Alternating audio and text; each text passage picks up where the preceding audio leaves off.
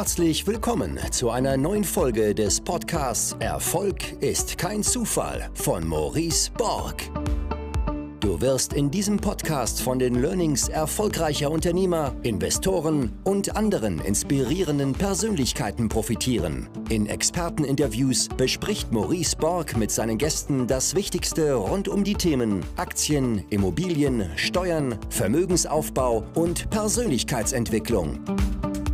Und jetzt viel Spaß bei der neuen Folge.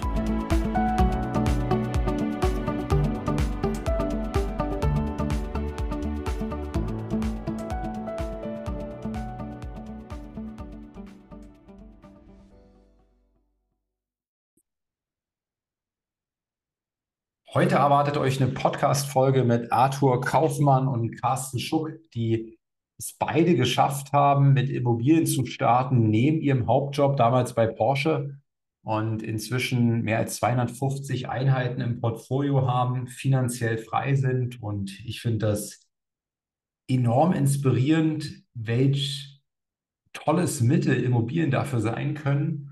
Und freue mich deswegen, euch das heute genauer vorzustellen. Der Hinweis, morgen starten neue Teilnehmer in meinem Netzwerk die wichtigste Stunde, wo Immobilien auch ein starkes Thema sind. Wir haben eine eigene Immobilien-Mastermind mit einem eigenen Stammtisch. Und dieser Stammtisch ist heute Abend zum Beispiel wieder. Und wir haben Matthias Baerbaum zu Gast für eine QA, der ja auch äh, bereits zweimal zu Gast in meinem Podcast war. Deswegen würde es mich freuen, wenn der ein oder andere hier noch auf mein eigenes Netzwerk aufmerksam wird und sich bewirbt, die Chance nutzt unter www.die-wichtigste-stunde.de und jetzt ganz viel Spaß mit dieser Podcast-Folge. So, herzlich willkommen zu einer neuen Folge des Podcasts Erfolg ist kein Zufall. Heute mit Arthur Kaufmann und Carsten Schuck, äh, die ich beide via Instagram auch kennengelernt habe, die beides äh, passionierte Immobilieninvestoren sind, die beide den ersten Schritt allerdings nicht äh, Vollzeit gegangen sind, sondern auch neben ihren ähm, Haupt, Hauptjobs quasi ähm, diese Schritte gemacht haben. Und heute wollen sie dazu auch mal inspirieren, dieses Thema Immobilien nicht ungenutzt äh, zu lassen. Ich selbst bin ja auch in Immobilien investiert, habe wahrscheinlich nicht ansatzweise so die Passion wie die, wie die beiden. Das werden wir mal diskutieren. Ähm, habe zwar auch einen Immobilienbestand, glaube aus 65 Einheiten, irgend sowas in der Drehe. Ähm, ähm, bin aber ganz froh, da auch Geschäftspartner zu haben, die sich um, um viele dieser Einheiten kümmern. Fünf Einheiten habe ich privat, da kümmere ich mich selbst drum und sage immer, mir macht das alles nicht so eine große Freude. Deswegen bin ich gespannt, heute mit euch mal zu diskutieren. Arthur Carsten, äh, schön, dass ihr da seid und ich muss auch zugeben, es ist mein erster Dreier heute. Ja, Dito, ja, schön, Danke. dass du uns eingeladen hast. ja, cool. Ich habe schon gesagt, ähm, äh, oder so, so, ein bisschen euren Weg hier skizziert. Wie, wie, wie, wie, wie, wie, wie habt ihr angefangen mit dem Thema Immobilien? Ähm, wie waren eure ersten Schritte?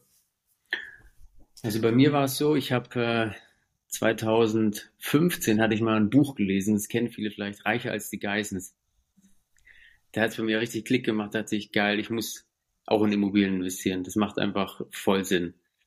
Damals war ich halt noch Student und habe dann aber, als ich meinen ersten Job dann hatte, eben direkt meine erste Immobilie dann auch gekauft. Drei Monate nachdem ich ähm, bei Porsche als Ingenieur angefangen habe, muss ich noch meine Probezeit aufheben lassen, damit ich ein Bankdarlehen überhaupt bekomme für die Immobilie. Und bei Porsche habe ich dann auch den Arthur kennengelernt.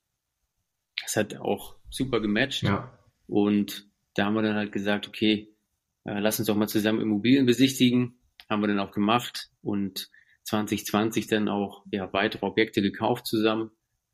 Ähm, dann erst noch jeder privat, irgendwann eine GmbH gegründet zusammen und ja, hat sich sehr viel entwickelt. Also ich denke, das Wichtigste da einfach, dass man gemeinsame Partner hat, die einen ähnlichen Drive haben wie man selbst und dann ist echt mega viel möglich.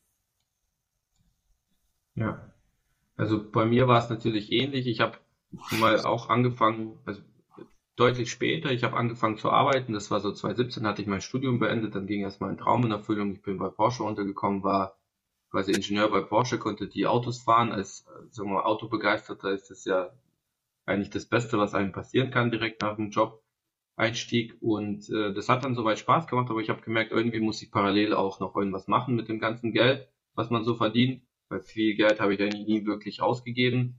Hat dann erstmal auch mich mit Aktien herumprobiert. Das war auch erfolgsversprechend, aber hat mir einfach überhaupt keinen Spaß gemacht. Und so habe ich dann nach und nach diesen Einstieg zu den Immobilien gefunden. Es gibt ja auch verschiedene YouTube-Kanäle, wo man sich doch das ein oder andere Know-how aneignen kann. So bin ich damals zu Immocation auch äh, sehr stark reingekommen, habe da die Videos geschaut, hatte dann auch die Möglichkeit, also Immocation hat so einen Aufruf gestartet, dass die ein Community Coaching machen und gerne jemanden aus der Community quasi ein bisschen mitnehmen in ein paar Terminen, um da mehr Immobilien-Know-how anzueignen und einen auf den nächsten, aufs nächste Level zu bringen. Ich hatte mich da diesbezüglich beworben, hatte da noch gar keinen Bestand, gar nichts, also nur Immobilien. Und da wurde eine Videoserie über mich abgedreht. Und das Lustige ist ja, ich kannte ja den Carsten nicht. Der war aber bloß eine Abteilung neben mir, also gleiches Stockwerk in einem Großraumbüro. Ähm, man ist sich sicher über den Weg gelaufen, aber man hat sich einfach nicht gekannt. Ja. Und Carsten hat dann diese Videoserie gesehen auf YouTube und hat mit einem Arbeitskollegen drüber gesprochen und meint so, ja, hier gibt's auch einen, der kommt irgendwie auch aus dem Süden, der Arthur, der da auch in einem Automobilhersteller. Mega interessant, dass der jetzt auch startet. Und der Arbeitskollege meinte dann, ja, das ist der Arthur, der sitzt in der Abteilung neben dir. Ähm, und dann hat mich Carsten kontaktiert und das war ganz lustig. Ich habe eine Mail gekriegt, lass uns doch mal gemeinsam zum Essen gehen, uns mal austauschen. Und so hat das Ganze dann seinen Lauf genommen, dass wir tatsächlich angefangen haben, auch uns dazu unterstützen, gemeinsam nach Immobilien zu suchen. Ähm, und ja, und als allererstes ist tatsächlich sogar dann ein Neubauprojekt entstanden. Bevor wir gemeinsam angefangen haben, Bestand aufzubauen, hatten wir die Gelegenheit, übers Netzwerk bei einem Bauträger ein projektiertes Grundstück zu kaufen, ähm, haben dann ja die Vergaben gemacht, im Endeffekt uns die richtigen Partner gesucht, Architekten, aber auch die richtigen Banken und konnten das Ganze zu so einem Konzept dann drehen, dass wir persönlich eigentlich nie an der Baustelle sein mussten und dementsprechend uns dann auf den Bestandsaufbau fokussieren konnten. Äh, du hattest, Carsten, du hattest gesagt, reicher als die Geißen. Das Buch habe ich tatsächlich auch so, muss, muss, muss auch in der, in den Jahren gewesen sein, gelesen. Ist ja, finde ich aber noch ein viel, viel stärkeres Mindset-Buch als Immobilienbuch, glaube ich. Was waren so deine, ähm, was war so dein, dein Klickmoment, wo du gesagt hast, oder auch bei Arthur dann, wo du gesagt hast, so, das ist so ein, das ist so ein Hauptvorteil von Immobilien, das, das, das, das reizt mich, dieses Thema tatsächlich dann auch anzugehen? Also bei mir war es so, ähm, ich habe recht schnell im Angestelltenverhältnis gemerkt, dass das nichts für mich ist. Und da ich halt mit Immobilien da schon erste Berührungspunkte hab, hatte und eben gesehen habe, Mensch, das kann man mit Fremdkapital halt hebeln, ähm, wie du es halt bei Aktien nicht machen kannst, ähm, dass es einfach ein riesen Mehrwert ist. Also am Anfang dachte ich auch, ja, ich kaufe mir einfach welche, um halt so ein bisschen zusätzlichen Cashflow jeden Monat zu haben. Aber nicht gedacht, dass wir irgendwann 250 Immobilien haben und damit handeln und das kommt ja alles Schritt für Schritt. Du gehst erstmal den ersten Schritt, okay, eine Immobilie, die sich selbst trägt oder einen kleinen Überschuss generiert. Als ich die erste Immobilie gekauft habe, habe ich mich halt mega gefreut. Also, boah, geil, da kommt jetzt jeden Monat noch zusätzlich zu meinem Gehalt ein bisschen Überschuss dazu. Und ähm, als du das dann gesehen hast, okay, das funktioniert, ja, das, was die Leute da online oder in dem Buch sagen, Immobilien, ähm, dass man damit Geld verdienen kann, das funktioniert. Und dann ging es eben weiter, andere Gleichgesinnte kennenlernen und auch mal ein bisschen größer gedacht, okay, wie wäre es denn mit einem Mehrfamilienhaus? Mehrfamilienhaus, eigentlich ist es gar nicht so viel größer gedacht, aber irgendwie auch doch. Ich meine, wenn man jetzt eine Wohnung in Stuttgart vergleicht mit einem Mehrfamilienhaus in Saarbrücken, da sind wir preislich gar nicht so viel unterschiedlich im Einkauf, aber die Rendite ist halt eine ganz andere. Und das ist halt mhm. der eigentliche Schlüssel, ähm, wo du halt wirklich dann einen großen Bestand aufbauen kannst. Und das haben wir auch so gemacht. Deswegen war meine erste Immobilie noch in Stuttgart, fünf Zimmerwohnungen, die ich immer noch habe. Aber das zweite Objekt war ein direkten Objekt im Saarland, in Völkling, acht Parteienhaus mit acht Prozent Rendite damals. Inzwischen durch die Hausverwaltung vor Ort auch richtig gut entwickelt dass wir da schon bei 11% Rendite sind. Und so ging es dann los. Also der Philipp König, ähm, dem ich damals die Hausverwaltung dort übergeben habe, wir haben halt dann immer weiter gemeinsam Objekte gekauft. der Arthur dann 2020 dann auch sein erstes Haus im Saarland. Und ja. äh, jetzt ist so eine richtig enge Partnerschaft daraus geworden, ja. Ja. Also für mich tatsächlich das Schlüsselerlebnis war eigentlich, ähm, also man hat ja die Theorie dann ein bisschen gekannt, habe gesehen, okay, man kann da mit einem Darlehen das Ganze sich finanzieren, aber man ist ja doch am Anfang ein bisschen skeptisch, auch ganz normal, es ist was Neues. Aber als ich den Weg dann tatsächlich gegangen bin, die erste Finanzierung für ein Mehrfamilienhaus, also bei mir war es das erste Objekt tatsächlich ein Mehrfamilienhaus, habe die erste Finanzierung angefragt, die ist dann erfolgreich verlaufen. Und als ich dann wirklich gespürt habe, okay, jetzt kommt wirklich Miete rein, ähm, es bleibt was übrig und ich kann mir damit ein Vermögen aufbauen. Und also in meinem Fall waren das mit einem ersten Haus direkt 800 Euro Überschuss. Dann habe ich gedacht, das ist ja der Wahnsinn. Also wenn ich bei Porsche 800 Euro zusätzlich quasi ein Einkommen haben möchte, das dauert ja eine Ewigkeit und hier ist es quasi zack, man hat einmal ein Haus gekauft und hat direkt diese 800 Euro plus und ähm, dann kam auch das zweite Haus kam relativ eng hintereinander, war auch erst nicht ganz sicher, ob man quasi direkt das nächste Haus anfragen kann und das war auch ein größeres Objekt bei mir dann in, in Thüringen, natürlich auch ein bisschen eine ganz andere Lage. Ähm, ich habe es dann aber angefragt, mehrere Banken haben auch Nein gesagt es gab aber dann eine Bank, die schlussendlich Ja gesagt hat. Das reicht ja auch eine Bank, die das Ganze dann begleitet. Und da war dann für mich wirklich alles vorbei, denn bei dem Objekt, das war ein 24 Parteienhaus, hatte ich 2200 Euro Überschuss nach allen Zahlungen. Also, das ist ja verrückt. Ich habe jetzt zwei Häuser gekauft, habe mit den zwei Häusern 3000 Euro Überschuss in Summe. Und da habe ich gedacht, also für mich ist somit klar, ich bleibe nicht mehr bei Porsche, spätestens dann habe ich es quasi komplett auch verinnerlicht, dann ist es nur noch eine Frage der Zeit, quasi bis man sich ein Einkommen natürlich so, ein passives Einkommen aufgebaut hat, dass man tatsächlich dieses Angestellten-Dasein auch verlassen kann. Das hat dann noch eine Weile gedauert. Wir haben uns dann natürlich ähm, den gewissen Bestand etc. aufgebaut, aber das war tatsächlich so das Schlüsselerlebnis damals für mich. Mhm. Fand ich, fand ich ganz spannend. Ähm, wovon du auch gerade oder ihr beide auch gesprochen habt, ne, diesen positiven Cashflow. Ich persönlich, ähm, ich beschäftige mich gerade mit der Frage, wo, wo soll's, wo soll's für mich auch hingehen mit investieren, mit sparen? Wie viel muss ich überhaupt noch in meinem Leben ähm, äh, investieren? Also, weil das Warum muss ja auch irgendwie klar werden. Ne? Ähm, und was bin ich auch bereit dafür ähm, im Jetzt zu verzichten. Äh, und ich habe mir letztens mich mal beschäftigt mit der Frage, klar, Immobilien positiver Cashflow und davon können wir irgendwie leben und uns Dinge kaufen. Aber dann gibt es ja noch einen zweiten Faktor und ich habe immer den Eindruck, den betrachtet, der wird viel zu wenig betrachtet, nämlich ähm, da ist ja auch schon die, die, die, die Tilgung mit drin, ne? in der, in der mhm. Cashflow-Berechnung. Das heißt, auf, auf diesen positiven Cashflow kommt ja noch die Tilgung, die dir der Mieter bezahlt. Ne? Und ähm, wisst ihr euren Wert? Wie viel tilgt ihr im Monat? Boah, also das, das ist eine hohe Summe tatsächlich. Weil, also ich kann, ich kenne nur die Absolutzahl. Wir haben insgesamt über alle Objekte knapp über eine Million Kaltmiete. Das heißt, da kommt natürlich schon auch einiges an Tilgung zusammen. Aber den, den Absolutbetrag kenne ich tatsächlich nicht. Aber wie du es auch sagst, man merkt es ja auch so nicht. Also das Positive, was man ja immer direkt auf dem Konto sieht, ist natürlich der Überschuss. Das andere ist ja weg, dann ist es so ein bisschen vergessen. Ich weiß, bei meinem privaten Haus ist es zum Beispiel so, das habe ich jetzt seit Anfang 21, gehört es komplett mir. Also sind es jetzt ähm, ja, zweieinhalb Jahre. Ähm, und da ist es so, dass ich da jetzt schon 65.000 Euro runtergetilgt habe bei dem einen größeren Mehrfamilienhaus, das ich gerade erwähnt hatte, mit den 24 Parteien. Das ist ja Wahnsinn. Also in der Zeit hätte ich mir dieses Geld gar nicht sparen können. Und das kommt ja zusätzlich zu dem Geld, was sowieso auch noch als Überschuss verfügbar war. Und ja, es ist verrückt. Das ist halt so der eigentliche Hebel. Ne? Ich meine, grundsätzlich wird ja immer damit geworben, okay, kaufe die Immobilien und dass du jeden Monat draufzahlst, wird so halt selbstverständlich wahrgenommen, weil irgendwann hast du halt ein Rentenobjekt, das ist dann abgezahlt.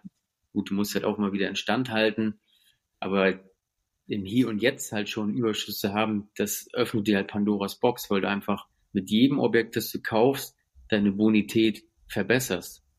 Erstmal sieht die Bank, okay, du hast die Objekte schon eine Weile, jedes ist auch ein Überschuss und der Überschuss wächst idealerweise auch, weil die Hausverwaltung dann Mieterhöhung durchführt und du kannst halt immer mehr Objekte dann kaufen. Und das ist halt schon echt eine richtig geile Sache. Mhm.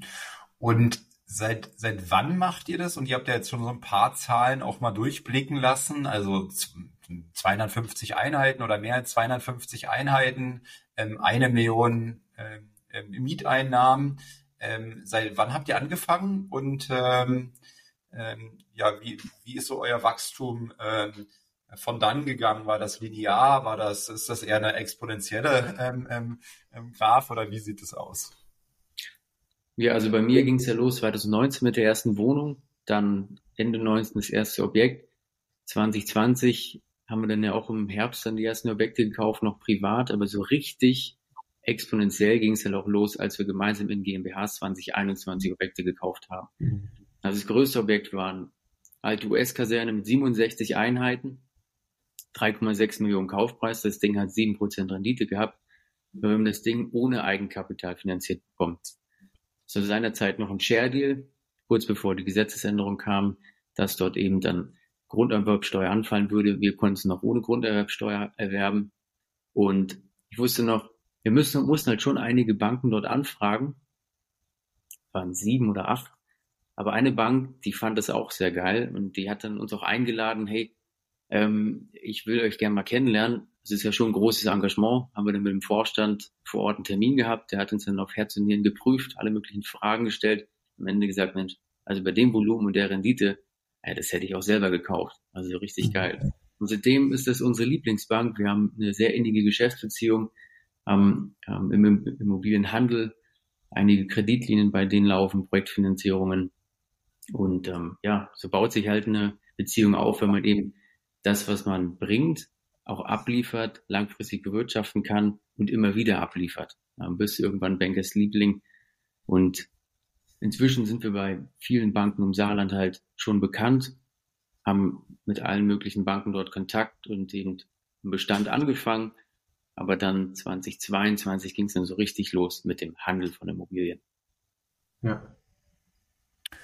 Und ich hatte ja auch im Podcast schon äh, die unterschiedlichsten Investoren, ob das, ob das große Buy-and-Hold-Investoren waren, wie zum Beispiel Matthias Baerbaum. Ja, ich glaube, der hat noch nie eine Immobilie verkauft gefühlt, ja. ja, weil er selber sagt, er verliebt sich in die Dinge auch so ein Stück weit, entwickelt die und dann ist er, sag ich mal, stolz auf die Entwicklung und ähm, laufen dann auch alle auch saugut und so weiter und aber auch Leute wie zum Beispiel Olli Fischer, ähm, ähm, Fix und Flip. Ähm, ihr seid selber dann in Immobilienhandel auch zusätzlich nochmal gegangen. Ähm, warum und wo seht ihr die Vor- und Nachteile in diesen beiden Strategien? Ja, also ich finde natürlich beim Fix und Flip ist klar, äh, über Bestandsimmobilien baust du natürlich sehr langsam Vermögen auf, aber dann stetig und hast eine kleine Überschüsse. Ähm, wenn du Immobilienhandel betreibst, hast du natürlich sagen wir mal, wenn du das auf ein halbes Jahr so beziehst, so einen Deal, den du da ein bisschen mit Sanierung durchziehst, hast du natürlich in diesem halben Jahr einen massiven Gewinn. Je nachdem, wie gut du natürlich das Ganze kalkulierst. Und mit dem Gewinn kannst du dann natürlich wieder anderweitig arbeiten, musst aber natürlich immer wieder neue Objekte quasi drehen, also kaufen, verkaufen, damit du ja dann den, äh, ja, diesen Einkommensfluss ja auch aufrechterhalten kannst. Ich finde, es gibt tatsächlich nicht, dass ich sage, ich würde nur das eine oder das andere machen. Ich finde, beide ergänzen sich da perfekt. Also ich sehe definitiv auch einen riesen Vorteil einfach im Bestandsaufbau, weil man da natürlich langfristig ein Vermögen sichert und eben auch Überschüsse generieren kann.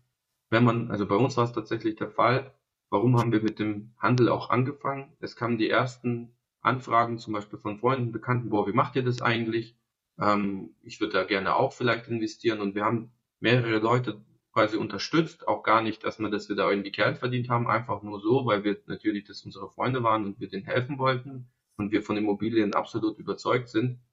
Ähm, und dann kam natürlich auch so zu dem Punkt, dass wir selber auch Immobilien kaufen wollten und die Bank hat immer mehr Eigenkapital auch gefordert. Und wir haben festgestellt, wir kommen an unsere Grenzen. Wir haben einfach kein Eigenkapital, weil das in den ganzen Deals schon drinne war. Und gleichzeitig haben wir gesagt, ja, okay, aber wir kommen ja an die Immobilien heran und andere kommen eben nicht an die Immobilie. Das bedeutet, wir können auch die ein oder andere Immobilie dementsprechend etwas aufwerten und gewinnbringend verkaufen. Und dann haben wir auch damit angefangen. Und die Gewinne, das machen wir immer noch so, dass wir einen Teil der Gewinne wiederum in Bestand von uns investieren. Das bedeutet, wir verkaufen mehrere Häuser, die wir saniert haben an Kunden. Daraus entsteht natürlich ein Gewinn und dann behalten wir das ein oder andere Objekt in dem Fall auch für uns und machen dann weiter wieder mit dem Handel von Immobilien. Also der Handel dient im Endeffekt jetzt aktuell dazu, natürlich um ganze Mitarbeiter, die ganze Struktur bei uns zu bezahlen, uns unsere Gehälter auch auszubezahlen und unsere ganzen Überschüsse aus den Bestandsobjekten beziehungsweise auch natürlich die neuen Bestandsobjekte, die dazukommen, das Geld wird immer wieder nur reinvestiert. Das fassen wir so gar nicht an. Am Ende trennt sich ja auch der Weg. Ich meine, willst du jetzt rein Bestandsinvestor sein? Das kannst du vielleicht noch nebenher machen. Aber der, das, das Risiko ist entsprechend geringer, aber der Reward, also das Ergebnis natürlich auch. Ähm, aber wenn du halt wirklich ins unternehmerische Immobilien-Thema einsteigen willst, dann halt mit dem Handel, aber das geht dann nicht mehr nebenher, sondern das musst du dann halt Vollzeit machen. Und da macht es halt auch so richtig Spaß, weil da kannst du natürlich richtige Umsätze und Gewinne dann erzielen und das ist nochmal ein ganz anderes Level dann, klar. Ja. Habt da mal so ein Beispiel, können wir mal so, so, so, ein bisschen Einblick für die, die jetzt zuhören und noch, noch gar keine Vorstellung haben, Immobilienhandel, was ist da drin? Ähm, so, so ein irgendein Objekt vielleicht der Vergangenheit mal? An Gewinnmargen meinst du jetzt? Genau, ja. Also wie sich sowas rechnet, ja. Ihr habt das, sage ich mal, für Preis ja. X gekauft, dann waren die und die Sanierungskosten, das konkret habt ihr gemacht, ja. Vielleicht habt ihr sogar Staging betrieben, also irgendwie Möbel reingestellt oder was auch immer, ne? Also vielleicht da so einen Einblick mal geben als Beispiel, was, was, was ihr für ein Case hattet. Ja, sehr gerne. Also eins unserer ersten Objekte, was wir äh, gedreht hatten, war ein Mehrfamilienhaus. Ähm, unser Fokus gilt ja von je und je eigentlich auf Renditeimmobilien. Und das Haus hatten wir gekauft. Das war ein äh, Fünf-Parteien-Haus. Es standen drei Parteien leer. Ähm, und dementsprechend konnte man natürlich etwas günstiger einkaufen. Wir haben dann zwei von den drei Parteien hatten wir auch renoviert, haben dann quasi neu vermietet. Dementsprechend konnten wir die Miete steigern. Das war so eine Projektlaufzeit von ungefähr drei Monaten. Ähm, in also Invest war recht gering. Ich glaube, wir haben für 350.000 Euro die Immobilie gekauft. Dann kamen natürlich die Kaufnebenkosten dazu. Wir haben noch ähm, für knapp 30.000 Euro saniert, also zwei Wohnungen. Da war wenig auch zu tun. Da haben wir eigentlich nur das Notwendigste gemacht. Und ähm, in dem Gesamtinvest konnten wir das Objekt dann mit 100.000 Euro Überschuss verkaufen und hatten das Ganze uns auch so kalkuliert, dass wir zu Beginn ja ungefähr zwischen 80 und 100.000 Euro fürs erste Objekt liegen sollten in Gewinn. Man muss aber natürlich sagen, auf die Gesamtsumme betrachtet ist der Gewinn im Vergleich zu den heutigen Objekten doch recht gering, weil wir jetzt aktuell auf so Margen rauslaufen zwischen 25 und 30 Prozent tatsächlich im Handel. Und natürlich durch diese Optimierung der gesamten Apparatur, die da mit drinne hängt, ähm, wir haben gewisse Sanierungspatte etc. Also es ist natürlich alles effizienter, wie wir das zu Beginn gemacht hatten. Aber man sieht ja auch schon in dem Fall, auch in dem ersten Investment, äh, konnten wir da schon sehr hohe Gewinne einfahren und haben natürlich auch festgestellt, es macht auch Sinn, da auch weiterzumachen in diesem Konstrukt. Ja, und wir haben es am Anfang sogar auch noch über Portale gefunden. Also gar nicht mal, dass du jetzt irgendwie großes Netzwerk brauchst, sondern einfach nur mal ein Portal wie ThinkImmo und einen Suchfilter eingeben. Dann kommen halt Objekte raus und die kannst du dir dann kaufen. Und teilweise sind es ja manchmal auch Häuser, wo es für beide Case interessant ist. Also einerseits im Bestand das zu halten. Das in Weißbronn halt, das hätte man auch im Bestand halten können. Ähm, aber es hat auch genügend Rendite gehabt, dass man es eben direkt auch weiterverkaufen kann. Kleine Sanierung, kleine Mieterhöhung noch durchführen und dann hast du halt eben auch direkt Gewinn gemacht. Da kam eigentlich so diese Situation, diese Gelegenheit, die halt dann ähm, uns dazu gebracht hat, okay, lass doch einfach mal einen Handel ausprobieren. Ja. Ähm, ihr hattet an, anfangs so ein bisschen angeschnitten, da mal ein Buch gelesen, da mal so ein bisschen ähm, ähm, YouTube-Videos geguckt, unter anderem von Immocation. Woher habt ihr ganz konkret euer Wissen und wie wichtig ist Wissen, um hier ins Tun zu kommen? Also wie viel braucht man eurer Meinung nach und wie würdet ihr vielleicht heute ähm, euch das, das Wissen aufbauen? Ja, also ich finde tatsächlich, also ich habe mein Wissen hauptsächlich aus YouTube, aus den verschiedenen Videos herausgeholt. Und ich, die Frage wird uns auch häufig gestellt von Kunden oder auch Bekannten, wie macht ihr das und wie funktioniert das und das? Und ich merke immer wieder, dass tatsächlich die meisten Leute eher daran scheitern, weil die überall die perfekte Lösung haben wollen. Und wir haben ja auch einfach gestartet. Da wussten wir viele Punkte auch nicht. Ich würde auch vielleicht das, also rückwirkend betrachtet, diesen Immobiliendeal etwas anders gestalten. Nichtsdestotrotz war das für damalige Verhältnisse und für mein Know-how eigentlich perfekt. Und das mhm. andere Wissen kommt ja Schritt für Schritt quasi mit dazu. Und man wird immer per perfektionistischer und natürlich kannst du immer mehr und aus den Deals herausholen, weil du einfach mehr Know-how diesbezüglich hast, was du eben durch die Transaktionen und den Umgang mit Banken etc. lernst. Und am Anfang kann man das einfach nicht wissen. Und meiner Meinung nach ist es tatsächlich besser, einfach unperfekt zu starten, anstatt perfekt zu zögern und einfach nie ins Tun zu kommen. Ja, die Leute wollen immer die, das Allheilmittel haben. Es liegt vielleicht auch in der Schulbildung. Da werden der Fehler auch mal bestraft und mach bloß keine Fehler, muck nicht auf. Aber wenn du im Leben was erreichen willst, dann musst du Fehler machen. Dann musst du dich ausprobieren, musst du gucken, was funktioniert, was funktioniert nicht. Aber was vielleicht auf YouTube in irgendwelchen Videos da als der Heilige Gral angepriesen wird, ist für dich vielleicht nicht der Heilige Gral, weil es nicht dein Thema ist oder dich irgendwie, es reizt dich nicht und deswegen manche Dinge musst du einfach ausprobieren, um erst herauszufinden, okay, das ist was für mich. Und für manch einen ist halt auch das Unternehmertum nichts, für manch einen ist es auch vielleicht einfach entspannter und wenn er die Sicherheit so sehr liebt, dass er halt dann im Angestelltenverhältnis auch gut aufgehoben ist, das kann ja auch sein. Also das Ausprobieren ist halt aber nur an der Stelle das Wichtigste, statt dass man später dann bereut, ach, hätte ich es mal ausprobiert. Irgendwie reizt es mich, aber ich hab's einfach nicht, weil meine Eltern oder meine Freunde, mein Umfeld haben gesagt, ja, mach's nicht, probier es lieber nicht aus. Probier es einfach aus. Wenn es dich reizt, probier es aus. Wenn dann weißt du es. Ich meine, die letzten, sagen wir mal, fünf, sechs, sieben Jahre, ähm, ähm, wo wir irgendwie auch einerseits extremst geringe Zinsen hatten, ne? Zinsen am historischen Tiefpunkt, und dazu aber auch ein Markt, äh, der irgendwie sich nur in eine Richtung bewegt hat, äh, war es natürlich auch so, dass jeder Fehler, äh, den du gemacht hast, der war auch nicht so schlimm, weil der Markt hat ihn im Grunde korrigiert. Ja, wenn du, wenn du, sag ich mal, zu teuer eingekauft hast, war es kein Problem, weil sechs Monate später war das Ding eh wieder 20 Prozent oder 10 Prozent Mehrwert, ja, so gefühlt. Das heißt, hast du jetzt 10 Prozent zu teuer eingekauft, war nach sechs Monaten waren die zehn Prozent erledigt, ja. Ähm, oder es ging weiter, du hast schlecht saniert, hattest da Probleme, hast dich verkalkuliert ähm, und die, die Sanierung hat dann doch, ähm, keine Ahnung, doppelt so viel gekostet. Auch das war wieder kein Problem, weil ähm, Preise gingen nach oben. Äh, jetzt äh, sieht es ja so aus, als bewegen wir uns mal in eine andere Zeit. Ne? Thema Zinsen äh, deutlich gestiegen irgendwie. Mhm. Wir hatten mal Zeiten, wo wir 100 äh, Prozent Finanzierung bei 1 Prozent hatten. Jetzt sind wir bei 4 Prozent. Ne? Also wir haben irgendwie äh, Faktor 4 da drin äh, in dem Anstieg.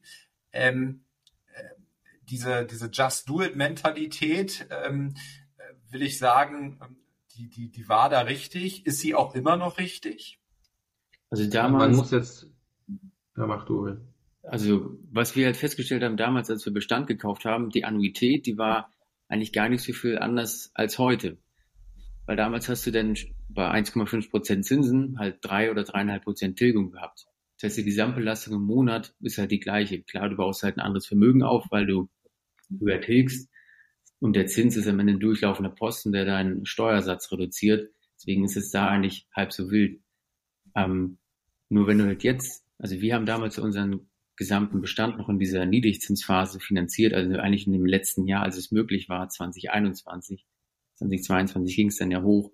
Aber wenn du halt das, Ver oder das Verhältnis bei Immobilien, das ist ja immer das Gleiche. Du musst halt einfach nur günstiger einkaufen und durch die jetzt gestiegenen Zinsen ergeben sich halt auch wieder neue Möglichkeiten, dass du günstiger einkaufen kannst.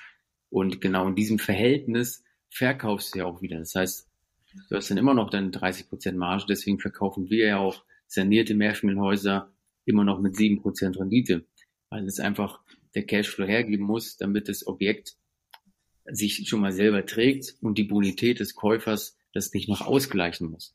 Und das stellen ja viele am, am anderen Ende des Marktes fest, dass sie mit Neubau oder den typischen vier oder drei Prozent Immobilien da einfach aktuell keine Kunden bekommen, weil die sich das nicht leisten können.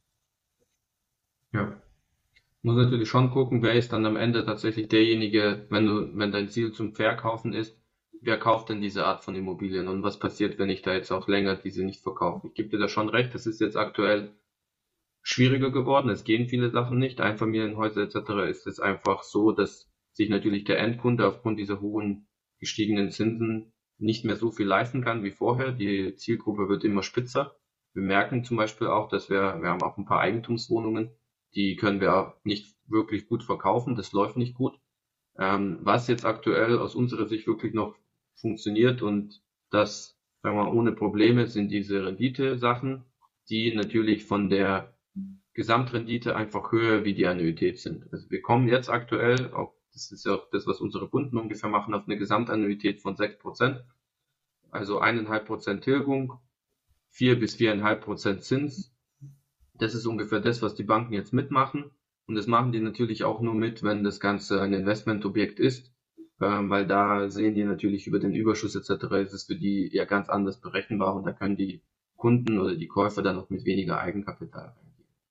Und wie es der Carsten gesagt hat, also die Objekte, die wir damals zu Beginn gekauft hatten, die waren ja mit eineinhalb Prozent Zins, aber dafür mit vier Prozent Tilgung teilweise. Das bedeutet, so wirklich den Unterschied in der Annuität hast du nicht, aber im Vermögensaufbau natürlich schon massiv. Also wenn wir eine Empfehlung da aussprechen würden, dann würde man sagen, geht jetzt nur auf ähm, Immobilien, die natürlich jetzt weiterhin Cashflow positiv sind, weil alles andere ist sehr, sehr, sehr schwierig. Und vor allem, wenn du natürlich mit dem Objekt handelst und dann länger auf dem Objekt sitzen bleibst, dann kosten dich natürlich die Zinsen einfach massiv Geld und mhm. ähm, ja, fressen eventuell auch deinen ganzen kalkulierten Gewinn wieder auf, weil du einfach längere Zeit in der Vermarktung sitzt. Mhm. Und jetzt hattest du, glaube ich, ähm, Arthur am Anfang schon mal angedeutet, du hast mal ein Objekt irgendwo in Thüringen gekauft. Carsten, ja. du hast mal gesagt, du hast auch mal ein Objekt irgendwo im Saarland gekauft, mhm. was jetzt nicht in der, in der, größten Stadt weltweit war. Ähm, jetzt, jetzt auch gerade der Punkt nochmal, okay, ähm, wenn wir Annuitäten von roundabout 6% haben, dann brauchen wir eben renditestarke Immobilien, ähm, also 7% aufwärts. Ähm, wo sind diese Immobilien gelegen? Was ist so, ähm, äh, was ist so ein typisches ähm, Ankaufsprofil von euch jetzt? Wie sieht das aus? Also dadurch, dass wir inzwischen eine sehr gute Infrastruktur im Saarland haben, ähm, kaufen wir halt sehr gern im Saarland auch Objekte ein. Also wenn uns jetzt was angeboten wird, ein größeres Portfolio im Saarland, das könnte halt unsere Hausverwaltung, die von Philipp König und seinem Team halt super betreuen. Ne? Das ist ja immer die Sache, du kannst bundesweit oder weltweit gucken, was gibt es da für Objekte im Ankauf, die eine Rendite haben, aber am Ende ist die Betreuung natürlich auch der entscheidende Punkt. Was passiert, wenn da eben irgendein Schaden ist bei deinem Mieter? Macht die Hausverwaltung da was oder nicht?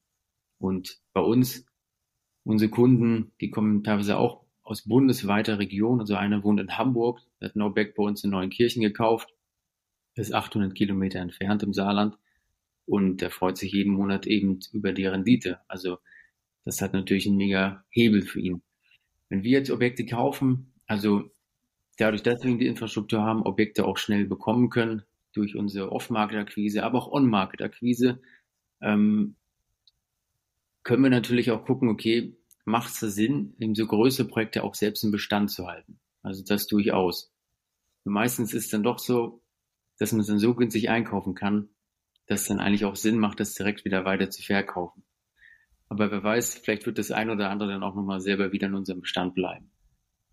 Ja. Also für mich ist das eigentlich das Schlüsselerlebnis war damals so, ich hatte angefangen, ich habe diese, dieses Know-how mir quasi eingesammelt über die Videos etc. und habe dann gesehen, okay, wenn ich diese Art von Immobilien kaufe. Wenn die eben nicht wirklich Cashflow-positiv sind, dann bin ich ja begrenzt. Dann kann ich aufgrund von meinem Einkommen nur bis zu einem bestimmten Grad wachsen und dann muss ja entweder das Einkommen mitwachsen oder ich kann mir einfach keine Immobilien mehr kaufen, wenn die nicht Cashflow-positiv sind. Und so kam dann der Punkt, dass ich gesagt habe, okay, es leben ja auch, sagen wir mal, nicht nur in den Großstädten Leute in Deutschland, sondern auch in den anderen Städten drumherum. Und dann haben wir angefangen, auch gemeinsam teilweise uns einfach ganz Deutschland anzugucken und zu schauen, wo gibt es denn tatsächlich noch rentable Objekte, ohne dass du Einbußen machen musst, dass du, sagen wir mal, in der Vermietung etc. Probleme hast. Also sowas zum Beispiel, wenn man jetzt geht, nach Thüringen geht, das ist eins meiner ersten Objekte. Sowas würde ich jetzt keinem wärmstens empfehlen, weil da bin ich wirklich weit weg vom Schuss. Deswegen ist die Rendite da auch höher. Aber es gibt ja auch andere Regionen, die dann doch eben größere Ballungszentren in der Nähe haben und dementsprechend auch einfach eine gute Attraktivität bieten. Gutes Beispiel ist tatsächlich das, die Region, wo wir investieren, also das Saarland. um die Landeshauptstadt Saarbrücken drumherum ist halt eine sehr gute Infrastruktur, das sind sehr viele Leute. Dementsprechend hast du eigentlich in der Vermietung nie Probleme. Und es waren damals auch für uns die ausschlaggebenden Punkte. Und so gucken wir auch heute. Das heißt, wenn uns eine Immobilie angeboten wird, gucken wir natürlich, dass die nicht irgendwo direkt in der Pampa ist, sondern eben für den Mieter am Ende, der das Objekt ja dann auch beziehen soll und, und über den ja auch dann das Geld quasi reinkommen sollte, ähm, ja, attraktiv ist. Sprich, gibt es Einkaufsmöglichkeiten in der Nähe? Hat man eine Autobahnanbindung? Welche Arbeitgeber gibt es denn in der Nähe? Und hat es, hat die Stadt eine bestimmte Größe? Also wir gehen meistens ab 20.000 Einwohner oder direkt einen Zugang zu einer Stadt, also eine größere Stadt, die halt in der Nähe ist. Also wenn ich jetzt in einen Vorort gehe von Saarbrücken und der hat halt nur 5000 Einwohner, dann ist es für mich durchaus dann trotzdem interessant, weil der eben die komplette Nähe zu Saarbrücken hat und Saarbrücken knapp 180.000 Einwohner hat. Das bedeutet, wo bist du denn im Speckgürtel? Wie hast du quasi in einem Radius, sagen wir mal, von 15 Minuten für den, für denjenigen, der dort dann lebt, hat, hat man dann alles, was man so braucht. Was auch gut helfen kann, ist vielleicht auch Grenznähe zu beobachten. Also wenn man jetzt in der Gegend ist, wo jetzt in unserem Fall Luxemburg oder Saarbrücken in der Nähe ist, das macht natürlich auch attraktiv für Arbeitgeber, die sich dort ansiedeln, aber auch wo man so ein Preisgefälle feststellt, Luxemburg sehr teuer und im Saarland oder Rheinland-Pfalz die Lebenshaltungskosten halt viel geringer. Das heißt, viele Luxemburger, die holen sich dann gerne auch Immobilien halt im Saarland. Oder eben auch Leute, die in Deutschland wohnen, aber in, in Luxemburg arbeiten, die verdienen halt auch einen Haufen Kohle, aber genießen halt in Saarland günstige Preise. Das heißt, das kann halt auch ja. ein Case sein, wo du sagst, Mensch, da ist ein, eine Arbitrage für mich halt auch möglich. Mhm. Und den einen Punkt habe ich auch rausgehört, so, äh, ja, ich sag mal, Arbeit mit Mietern, Stress, um es mal negativ auszudrücken, Stress mit potenziellen Mietern. Wenn man jetzt zum Beispiel in Thüringen irgendwie am Arsch der Heide ist ähm, und dort ist ein äh, durchschnittlicher Mietpreis von, sagen wir, drei Euro pro Quadratmeter, ja, dann ziehst du natürlich auch ein gewisses Klientel an. Mhm. Und das Klientel ist ja jetzt wahrscheinlich eher nicht dafür begann, äh, besonders bekannt, äh, super zuverlässig zu sein ähm, äh, und so weiter. Ne? Ähm, das, das heißt, da habt ihr schon, da habt ihr schon auch Erfahrungen in die Richtung gemacht, oder? Ja, also, definitiv. Also du, wenn du natürlich, wie du sagst, je niedriger die Miete, desto dementsprechend ist natürlich das Mietklientel und dann ist es natürlich auch so, desto weniger lohnt sich eigentlich auch das Haus, weil die Instandhaltungskosten etc., die dann einmal vergleichsmäßig, ob du jetzt in München irgendwas sanierst oder in irgendwo in Thüringen, zahlst du nahezu das gleiche Geld, aber die Mieterträge, die du daraus erwirtschaftest, sind natürlich ganz andere. In München kannst du wahrscheinlich bis zu 20 Euro auf den Quadratmeter verlangen, in Thüringen dann bis zu 5 Euro vielleicht, wenn es gut ist, oder 6, weiß nicht, wenn, also in meinem Objekt ist zum Beispiel 4,90 Euro, ist natürlich ein ganz anderer Hebel. Und da sind dann teilweise ist es dann natürlich auch so, dass das Verhältnis aktuell bei vor allem den gestiegenen Energiepreisen dann schon so ist, dass quasi Kaltmiete zu Nebenkosten fast eins zu eins ist. Sowas erfährst du ja in eher größeren Regionen oder da, wo der Mietpreis dementsprechend etwas höher ist, eher weniger. Und wir haben auch so den Fall, dass wenn man die Problemmieter dann eher in solchen Häusern wohnen, in denen das Mietniveau natürlich sehr gering ist auch in Objekten, wo sich halt lange nicht mehr darum gekümmert wurde. Das ist ja gerade den Hebel, ja. den wir bei uns im Einkauf lösen. Du hast dann teilweise Objekte, da steht die Hälfte der Wohnung sowieso schon leer. In dem anderen, in der anderen Hälfte wohnen halt Mieter, die vielleicht zahlen oder wo sie einfach sehr wenig Miete zahlen. Ähm, und diesen Hebel eben dann eben auszunutzen, okay, du kannst jetzt sanieren und ziehst natürlich die besten Mieter am Markt an. Das ist halt so der ja. Punkt. Also wir vermieten bei uns im Saarland, also die kleinsten Wohnungen bis zu 10 Euro auf Quadratmeter, größere 7 Euro ungefähr, ab 80 Quadratmeter sowas. Und da im sanierten Zustand kannst du natürlich dann auch gut die Mieter auswählen. Das ist natürlich auch wieder ein Punkt. Du hast schon sanierten Wohnraum, wo du dich erstmal nicht drum kümmern musst, oder weniger. Und der Mieter ist auch eher entspannter, zuverlässiger. Und das ist natürlich nochmal ein Pluspunkt. Ja. Wir hören das oft von den Verkäufern, die verkaufen solche Objekte natürlich, weil es vor allem, die haben dann keine Lust mehr auf die ganze Kommunikation mit den Mietern. Das ist häufig der Fall. Deswegen stehen da auch teilweise Einheiten leer. Die anderen Einheiten sind eben nicht so wirklich gut bewirtschaftet, weil ja es sehr viel Energie kostet, diese Auseinandersetzung mit den Leuten, die dann vielleicht auch mal nicht bezahlen etc. Das gibt's ja in solchen Fällen. Und das ist dann natürlich auch unsere Aufgabe in dem Fall, das Ganze dann auszumerzen und wieder auf, ähm, ja, dann mal auf, auf die richtige Bahn zu bringen. Hausverwaltung ist das A und O, ja. Also wenn du das nicht selber ja. machen willst, manche wollen es ja selber machen, schwören darauf, aber damit bist du halt nicht skalierbar. Du hast halt nur 24 Stunden am Tag. Wenn du alles selber machst, funktioniert halt nicht. deswegen, gute Hausverwaltung ist da echt das A und O. Ja. Und wenn jetzt sich jemand fragt, okay, verstanden, gute Hausverwaltung ist das A und O.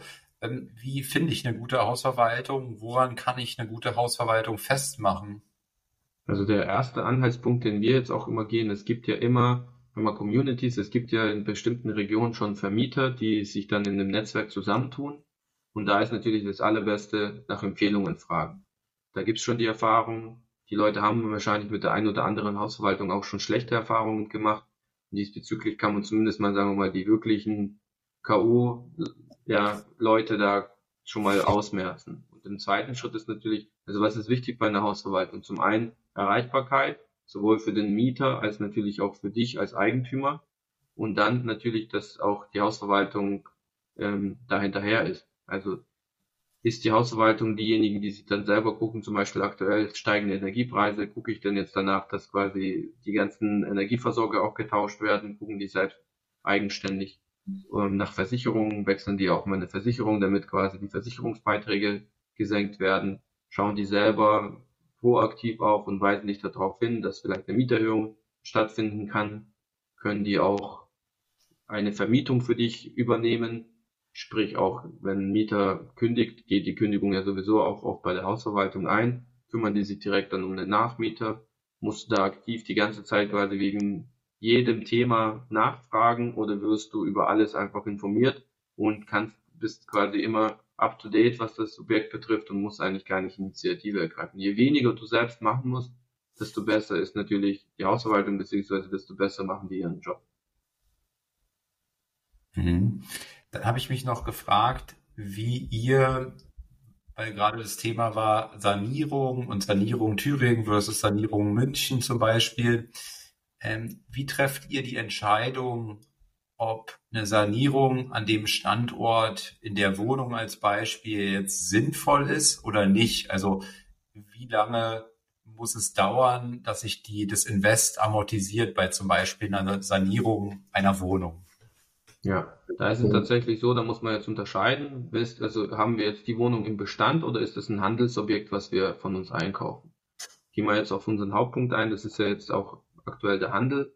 Da ist natürlich so, wir rechnen ja uns die Immobilien so zurecht, dass wir sagen, also schon in, im Einkaufsprozess, das sind ungefähr erfahrungsgemäß jetzt so die Sanierungskosten für die und die Gewerke. Dann holen wir uns dann auch von Handwerkern, bevor wir die Immobilie kaufen, schon Angebote ein, dass wir sehen, okay, so ist die Gesamtinvestition, wenn wir diese Immobilie sanieren wollen.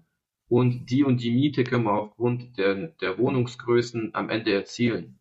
Und wenn wir da hinkommen, dass wir sagen, okay, wenn wir natürlich noch da unseren Gewinn einrechnen, kommen wir quasi dahin, dass wir dem neuen Käufer das Objekt mit 7% Rendite verkaufen können und der Gewinn ist eben noch vorhanden, dann machen wir das. Wenn es eben so ist, dass einfach das Objekt quasi zu teuer ist und die Sanierung zusätzlich das Objekt dann teurer macht und am Ende wir zu keiner nennenswerten Rendite mehr kommen, dann sagen wir das auch den Eigentümern, sagen du, pass auf, wir haben halt so und so die Sanierungskosten, wir müssen natürlich auch noch einen gewissen Spielraum für uns da lassen. Dementsprechend können wir einfach aus Grund der Gegebenheiten nur das und das bezahlen. Also wir geben dann ein Kaufangebot ab, was natürlich für uns dann auch Sinn macht, weil alles andere ist für uns unwirtschaftlich. Und das machen wir dann nicht.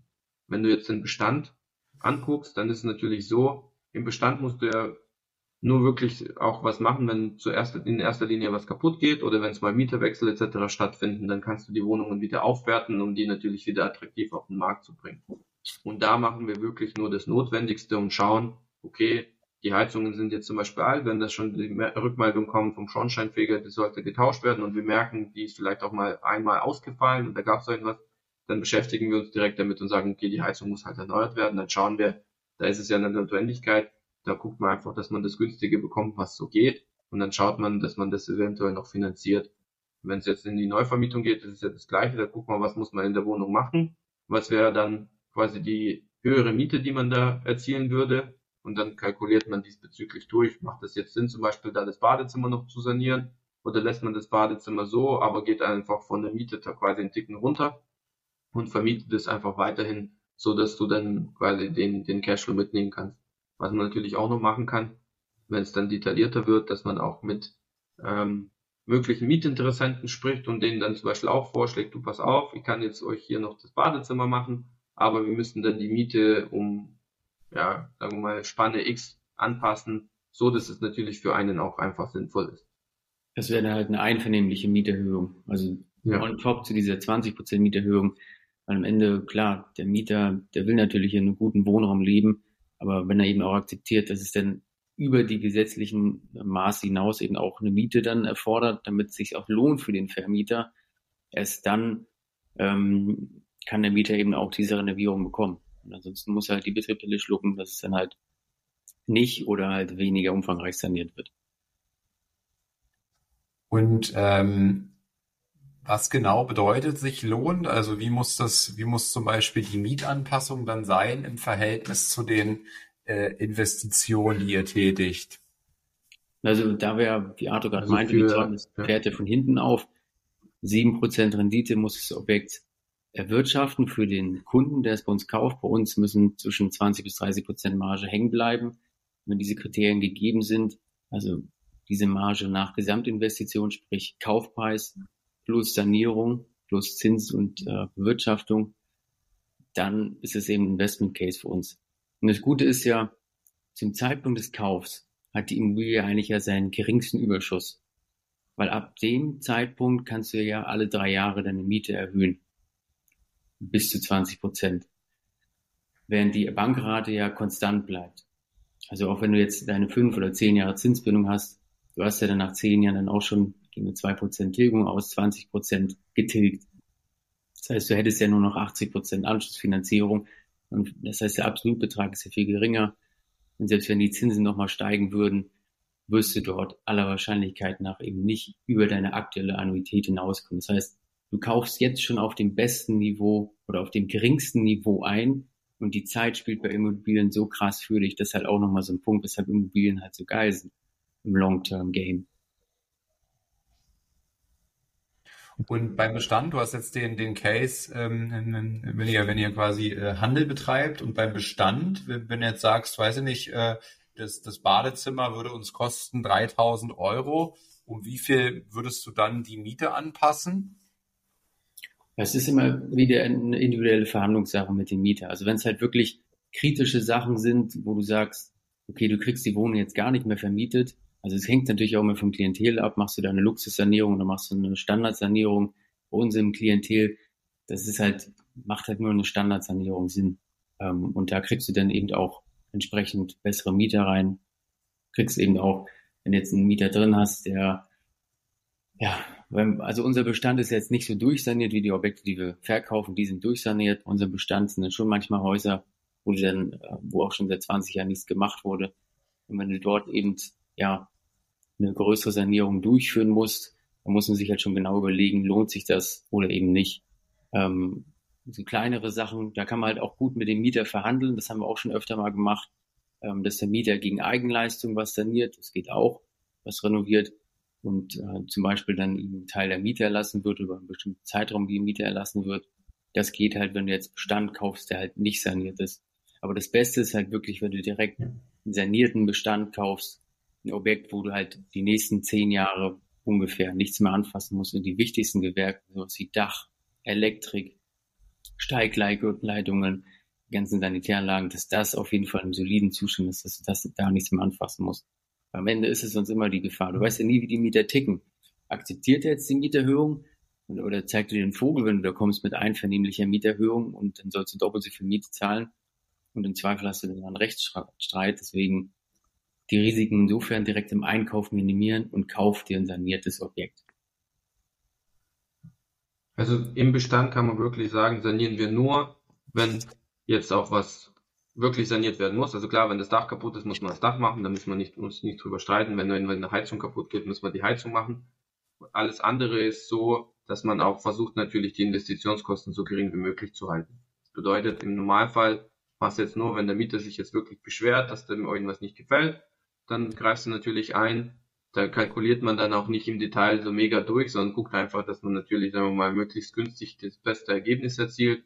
Und genauso, wenn es jetzt ein Mieterwechsel stattfindet und die Wohnung tatsächlich mal leer steht, dann schaut man, als Beispiel, wenn ich die jetzt so vermiete, kriege ich 7 Euro. Wenn wir jetzt hier das Badezimmer etc. machen, kriege ich 8,50 Euro, kriege ich noch 9 Euro. Und dann ist es eine Kalkulation, wie viel kostet dich das Badezimmer und dann wägt man ab. Wenn ich dann aber sage, okay, das dauert jetzt 15, 20 Jahre, bis ich das wieder drinne habe, dann ist tatsächlich so, wie es Carsten sagt, dann gucken wir eher, dass wir das in dem Zustand, wie es ist, vermieten und dann eher bei den Leuten fragen, die dann einziehen wollen, wollt ihr denn vielleicht das Badezimmer machen, wir stellen euch das Material, dementsprechend habt ihr einfach eine Aufwertung von der Wohnung. Also wir sind jetzt nicht diejenigen, die dann sagen, okay, jetzt jede Wohnung, die quasi frei wird, muss direkt auf den besten Zustand gebracht werden, einfach nur, weil wir top sanierte Wohnungen haben wollen, sondern ähm, es gibt ja auch für jedes, für jedes Preisspanne etc. wieder Nachfrage im Markt. Also die, es gibt ja auch Leute, die einfach aktiv nach günstigeren Wohnungen suchen und die nehmen das ja natürlich dann auch in Kauf, wenn nicht das, die, das neueste Badezimmer zu haben.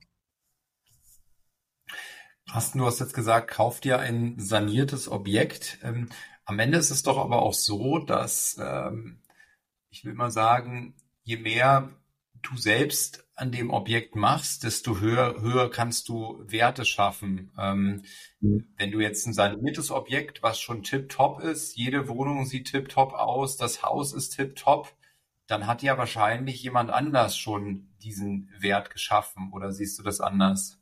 Ja, absolut ist immer deine, die Frage, was möchtest du? Manche einer, letzt, vor zwei Wochen waren auf der Contra, das sind alles sehr umtriebige Unternehmer im Online-Marketing-Bereich. Die haben alle gar keine Zeit, sich um Immobilien zu kümmern. Aber die haben schon mal gehört, Mensch, Immobilien machen irgendwie Sinn. Ich kann die Inflation für mich arbeiten lassen, Fremdkapitalhebel, alles ziemlich nice. Aber die haben halt einfach keine Zeit dafür. Und in dem Fall macht es halt auf jeden Fall Sinn, kauf dir ein Objekt, wo du keinen Stress mit hast saniert, ist schon mal die Grundlage. Du kriegst bessere Mieter, du musst die nächste Zeit nichts mehr renovieren. Mit der Hausverwaltung ist es dann einfacher. Aber klar, den größten Hebel, den machen wir, wenn du eben aktiv Immobilienunternehmer bist, selbst mit Teams sanierst und dann die Objekte eben verkaufst. Klar, da wo der meiste Wert geschaffen wird, da ist auch die meiste Wertschöpfung dann in deinem, auf deinem Konto, klar. Ja.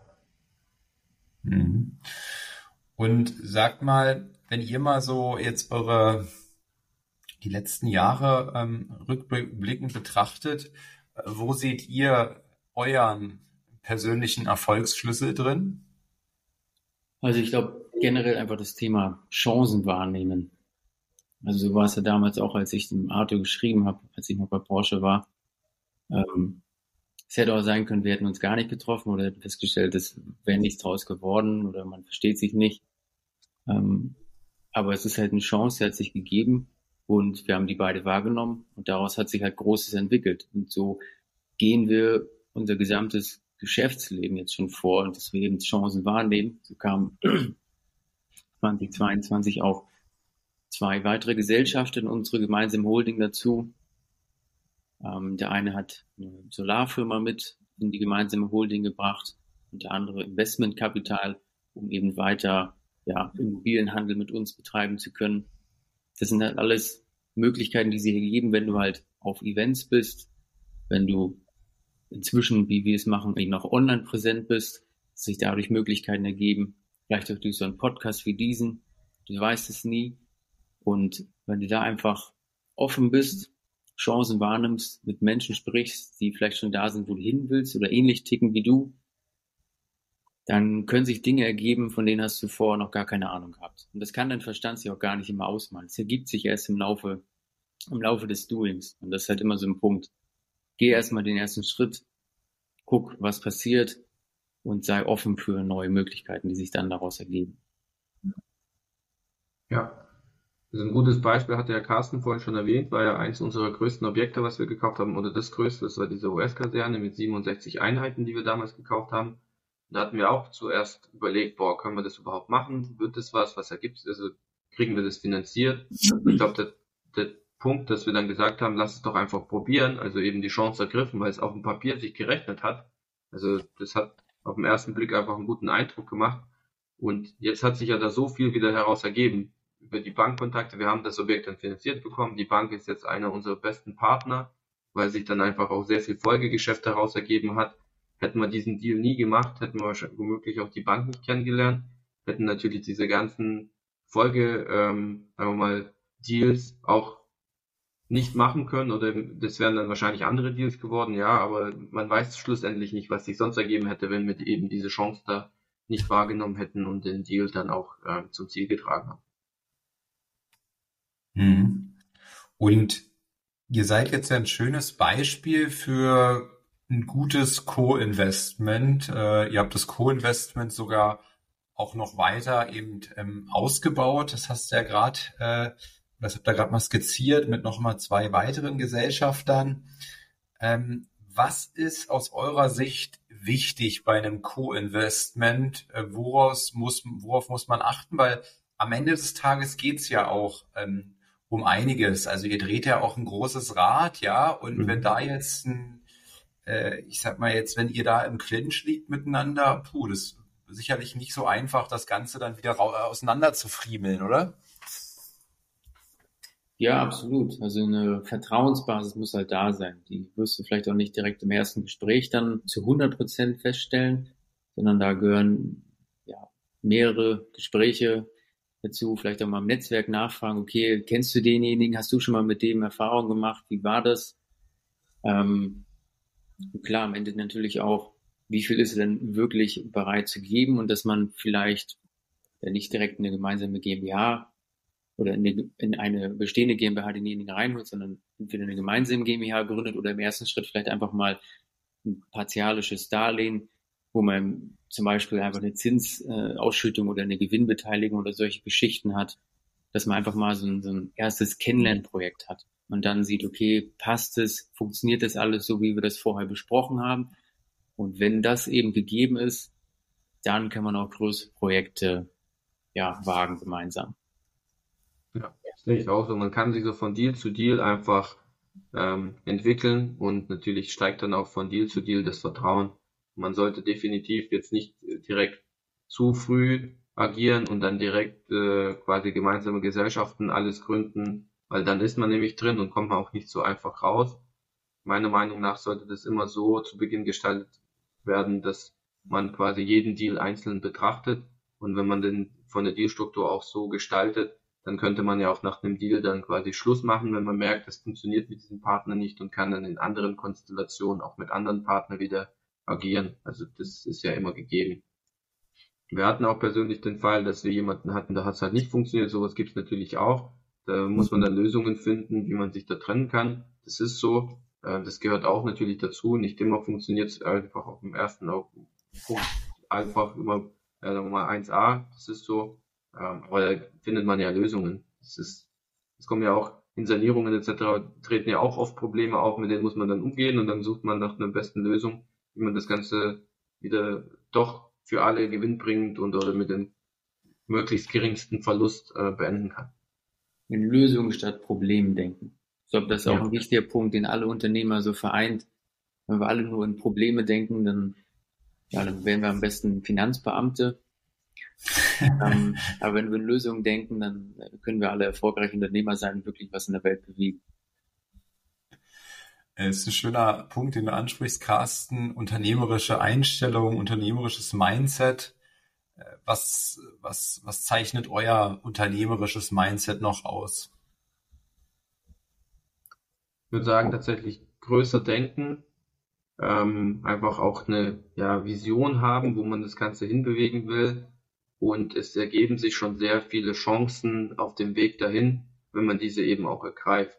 Ähm, wir gehen immer sehr offen durchs Leben, auch wenn wir Leute kennenlernen, sind wir immer sehr offen, reden über alles, halten da jetzt irgendwie nichts zurück. Und ich finde, das hat uns bislang eigentlich auch dahin gebracht. Äh, durch diese Kommunikation mit den anderen ergeben sich wieder Folgegeschichten. Man hilft sich auch gegenseitig, ohne dass man jetzt irgendwie direkt eine ähm, Gegenleistung erwartet, sondern weil man einfach Leute unterstützen möchte. Und dann ist es oft so, dann denken die dann doch an einen, wenn was anderes dazu kommt. Und ähm, man kann sich dann wieder quasi revanchieren in dem Sinne, obwohl es an erster Linie auch gar nicht so gedacht ist, dass es eben in diese Richtung gehen sollte.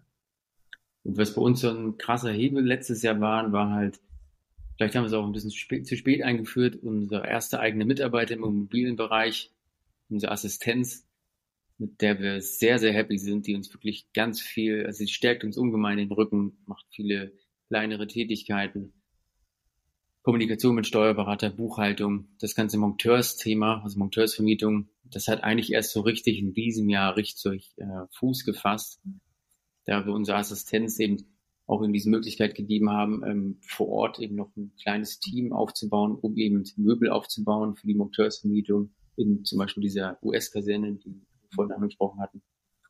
Und das sind halt so Sachen, andere Leute, die du da halt in dein, für dein Team gewinnen kannst, dass du gemeinsam da einfach einen Traum aufbaust, das ist halt echt eine geile Geschichte, weil am Ende Unternehmen ist ja auch nur eine Gruppe von Menschen, die gemeinsames Ziel haben. Und da ist so gemeinsame, ein gemeinsames Verständnis, wo wollen wir hin, was, was für Freiheiten schätzen wir, was für Verantwortung kann aber auch dem anderen übergeben werden, wenn er eben auch abliefert. Ähm, das haben wir jetzt auch mehr festgestellt bei einem unser Mitarbeiter, der vor Ort im Saarland die Akquise noch macht, Neuvermietung, die Baustellenbesichtigung. Der ist Anfang 20, Junge, der geht ab wie eine Rakete. Der hat einen Drive, eine Energie. Geisteskrank. Richtig geil, ja.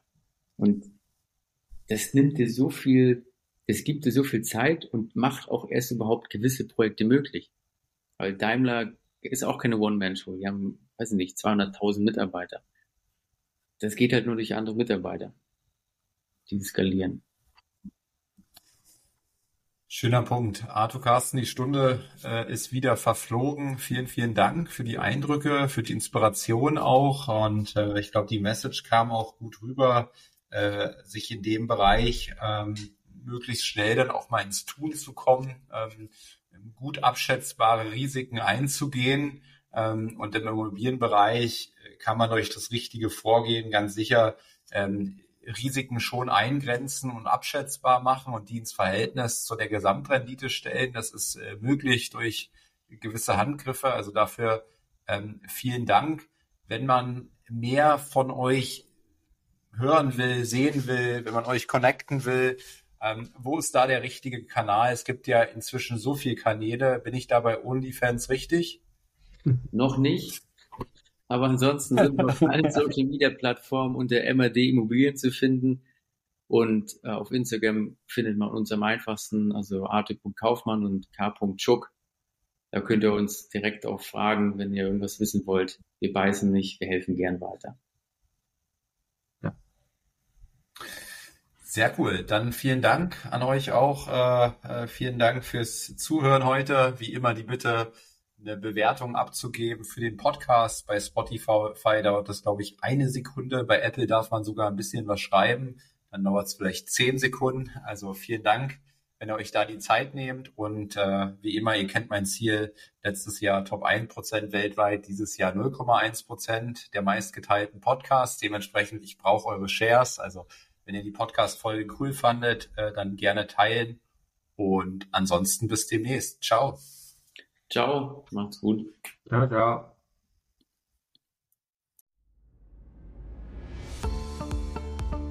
Das war eine weitere Folge des Podcasts Erfolg ist kein Zufall von Maurice Borg. Bitte nimm dir eine Minute und unterstütze uns mit einer Bewertung. Folge Maurice Borg bei Instagram und profitiere von seinen täglichen Buchausschnitten aus den besten Büchern unserer Zeit. Sein Profilname ist mb-maurice-borg.